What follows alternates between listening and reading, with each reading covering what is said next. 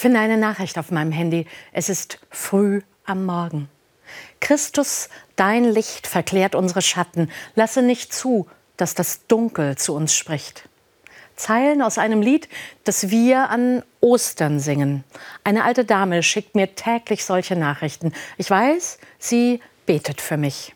Das tut mir gut in diesen aufgeregten Tagen.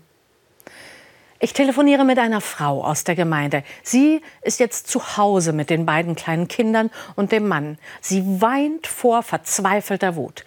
Wie können diese Idioten jetzt so tun, als hätten sie Urlaub wegen Corona? Wir versuchen irgendwie klarzukommen. Ich will meine Eltern schützen und die Schwiegereltern, die dürfen jetzt die Enkelkinder nicht treffen. Die Großmutter ist im Heim.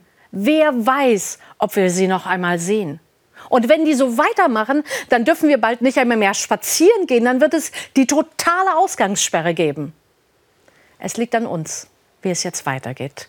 Wir können entscheiden, was dieser Virus mit uns macht. Wir können etwas Heiliges tun oder Unheil verbreiten.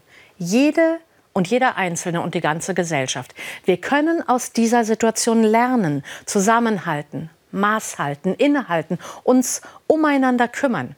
Mit einer Nachricht jeden Morgen, mit einem Stück Kuchen und Blumen für die Nachbarn in Quarantäne, mit dem nötigen Abstand beim Einkaufen und indem wir lernen, Wege der Kommunikation zu nutzen, die für so eine Ausnahmesituation geeignet sind. Briefe und Anrufe, aber auch Telefonkonferenzen, Skypen, all das. Viele werden zu modernen Heiligen die an der Kasse beim Drogeriemarkt, die jetzt dauernd wechselnde Kundenkontakte haben müssen, die Pflegenden und Ärzte in Krankenhäusern und Pflegeeinrichtungen, die Sozialarbeiterin, die noch immer Familien zu Hause besucht und dafür sorgt, dass die alleinerziehende Mutter für sich und die Kinder Essen bekommt.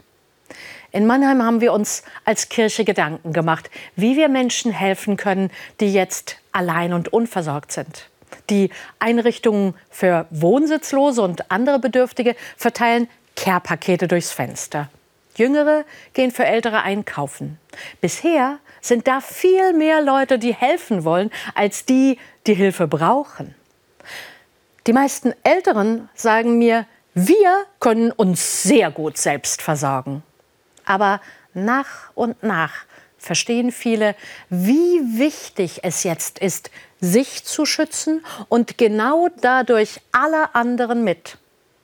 Ich bin heilfroh, dass ich in dieser Situation in unserem Land darauf vertrauen kann, dass unsere Politikerinnen besonnen handeln, dass unsere Medien uns gut informieren, anders als ich das in anderen Ländern erlebe. Diese Krise muss nicht zur Katastrophe werden, wenn es uns jetzt gelingt, Abstand zu wahren und genau dadurch für andere da zu sein.